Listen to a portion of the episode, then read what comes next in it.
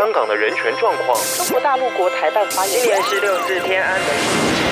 从新闻看见真实的中国，欢迎收听《中国这一刻》。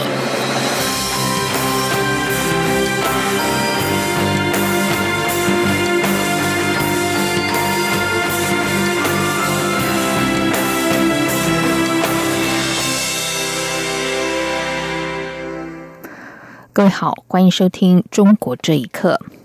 医学期刊《刺客针》六月二十四号在线上刊登一篇有关中国的研究论文，将台湾列为中国一省加以比较，引发台湾医学专家抗议。副总统陈建仁和中央研究院院士联名致函抗议，要求期刊立刻更正错误。抗议文十五号全文刊出。文中指出，台湾和中国是两个不同的国家。这篇论文把台湾纳入分析，不仅误导偏颇，而且有瑕疵。台湾政府的医疗体系和中国毫无关系。台湾从一九九五年起就有独立的国家健康保险制度，也实行一系列大众健康宣传，减少发病率和死亡率。这些在中国都没有施行。台湾有自己的癌症登记以及死亡证明系统，当中的数据也是中国疾病预防控控制中心所无法获取的。卫生福利部长陈时中也向刺客针编辑部发出要求更正的抗议信。卫福部今天表示，这封抗议信已经在台湾时间的七月十六号于刺客针全文刊登。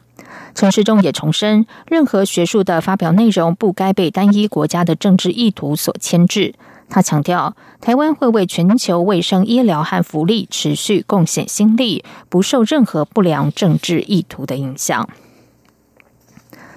捷克政府宣布给予八名台籍犯罪嫌疑人辅助性保护，此举等于回绝中国的引渡要求，反驳捷克法院先前的裁定。辩护律师说，捷克政府相信他们在中国将受到非人待遇。我外交部今天回应指出，对于捷克政府发挥道德勇气，以是实事求是的态度确保我国人权益，并拒绝中方要求，我政府表示肯定与感谢。外交部发言人李宪章指出，我国人在海外任何国家若有不当行为遭当地国羁押或是审判，政府都会全力协助将他们引渡回台，接受我司法相关程序，这是我政府的一贯主张。同时，刑事局也表示，此案是配合外交部办理，对于侦查跨境案件，希望捷克同意遣返台湾嫌犯到台湾，才有助于扩大追查幕后的不法组织。刑事局指出，就侦查跨境案件的部分来看，希望能够透过遣返台嫌回台，以扩大追查相关幕后犯罪组织与犯罪不法所得，才能达到溯源的目的，以及成功瓦解幕后犯罪组织。美国国务院批准了两项对台军售，中国官方表示将制裁对台军售的美国企业。对此，有学者认为，中国很难对涉台军售美企采取什么实际的制裁措施，因为美中在军工企业的合作本来就有限。中国有非常想要采购美国的高科技产品。也有学者认为，未来美国会继续向台湾出售武器，以震慑中国。请听以下的报道。美国国防安全合作局日前宣布，美国国务院批准了两项对台军售，包括 M1A2 艾布兰战车以及可吸式刺针防空飞弹与相关设备及支援，总额超过二十二亿美元。此举引发北京的强烈不满，二度公开表示将对参与对台军售的美国企业实施制裁。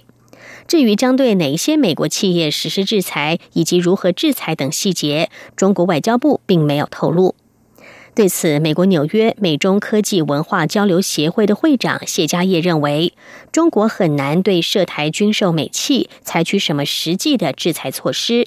因为美国军工企业本来与中国的合作就非常有限，而中国又非常想采购美国的高科技产品。谢家业说：“这些技术。”和产品是中国非常需要的产品和技术。你如果制裁的话，对美国没有什么不好的地方，但是对中国损失很大。中国一直是希望在这个高科技领域得到美国的一些最新的技术，呃，和他们的这个发展的方向。那么，如果你对这些厂商啊或者呃公司啊进行制裁以后呢，那你就不可能再进一步的获得这这些方面的信息了。美国众议院外交委员会首席共和党议员麦考尔十四号受访时表示，美国必须支持台湾，因为台湾代表该地区的自由和民主。美国国会这次批准的对台军售武器是防御性的，也向中国大陆发出明确信号，就是不要招惹台湾，武装台湾是为了让台湾可以不受中共的侵略。美国国际评估和战略中心的军事专家费雪里十五号接受自由亚洲电台电话采访时表示，奥巴马执政期间，美国没有批准任何一宗大的对台军售案，而川普政府不但批准了价值二十二亿美元的对台军售，还可能在年底前批准对台出售新型的 F 十六战斗机。费雪里认为，未来美国会继续向台湾出售武器，以震慑强敌中国。央广新闻整理报道：中国官方公布的最新资料显示，中国第二季的经济增长百分之六点二，创下二十七年来的新低。中国官方表示，中国经济成长仍然高于全球其他的主要经济体。不过，学者认为，在美中贸易战的影响之下，中国经济可能陷入危机，造成产业外流。请听以下的报道。全球经济增长放缓，加上美中贸易战未能解决，中国经济增长动力持续减弱。中国国家统计局十五号公布，第二季经济增长百分之六点二，比上季低零点二个百分点，也是一九九二年第一季以来最低。中国国家统计局表示，虽然增幅放缓，但中国经济增长仍然高于全球其他主要经济体。北京天泽经济研究所副所长蒋豪指出，最新资料反映，美中贸易战对中国经济的影响是持续性的。他说：“啊，但是它这个下调。”说明当局也认识到这个经济确实是非常危险，外资撤资、贸易摩擦的打击，使得这种订单啊可能是下降。市场的这种制度性的、框架性的这种改革没没有进行的话，呃，恐怕这种小的这种刺激措施的作用还还是有限的，因为这个中美贸易战的这个阴影仍然没有没有退去。台湾中华经济与金融协会副秘书长曾志超警告，贸易战有可能使中国陷入通货紧缩，加剧制造业的困境。曾志超说：“本来大家把那个生产据点设在中国，就因为它的整个生产成本是比较便宜。现在因为提高了这个二十五 percent 的关税之后，它的那个价格已经不再有优势了，造成这个整个产业的这个外流，它需求已经降低了。”再加上做产业外移的话，那确实会有可能产生通货紧缩的一个现象。中国六月份工业生产指数，也就是 PPI，比上个月下降百分之零点三。不过，中国国家统计局发言人并没有直接评论，只强调中国上半年消费者物价指数，也就是 CPI 上升百分之二点二，综合 CPI 和 PPI 水准基本稳定。台湾学者曾志超却认为，从 PPI 下滑来看，已经开始出现警讯。虽然还不至于达到经济学上通缩的标准，但如果重复发生，就是非常严重的经济警讯。另外，中国国家统计局的资料还显示，今年上半年中国房地产开发投资虽然比去年同期增长百分之十点九，但增速比前五个月减缓零点三个百分点，比第一季减缓零点九个百分点。央广新闻整理报道。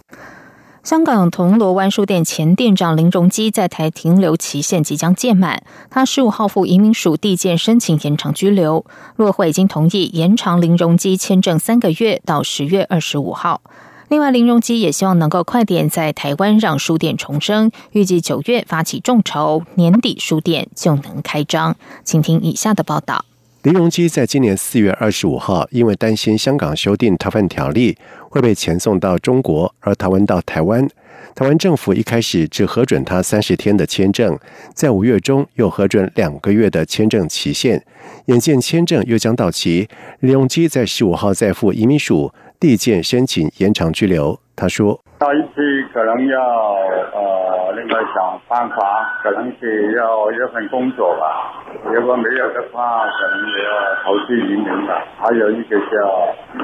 可能要离开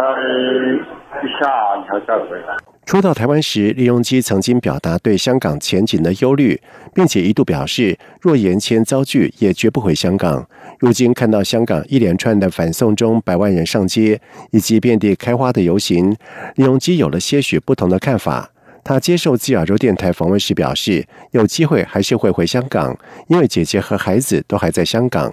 开书店起家的林荣基也希望让香港铜锣湾书店重生。他认为香港已经开不了书店，除了成本太高之外，就算港府肯核发商业登记，中国当局也会施压房东把他赶走。就算书店开成，也会有黑社会骚扰。目前，林荣基在台湾的书店筹备正在紧锣密鼓进行中，还准备在网络上发动众筹集资，希望能够靠蚂蚁雄兵的力量帮助书店筹措财源。预计在今年年底，书店可以在台北西门町落脚。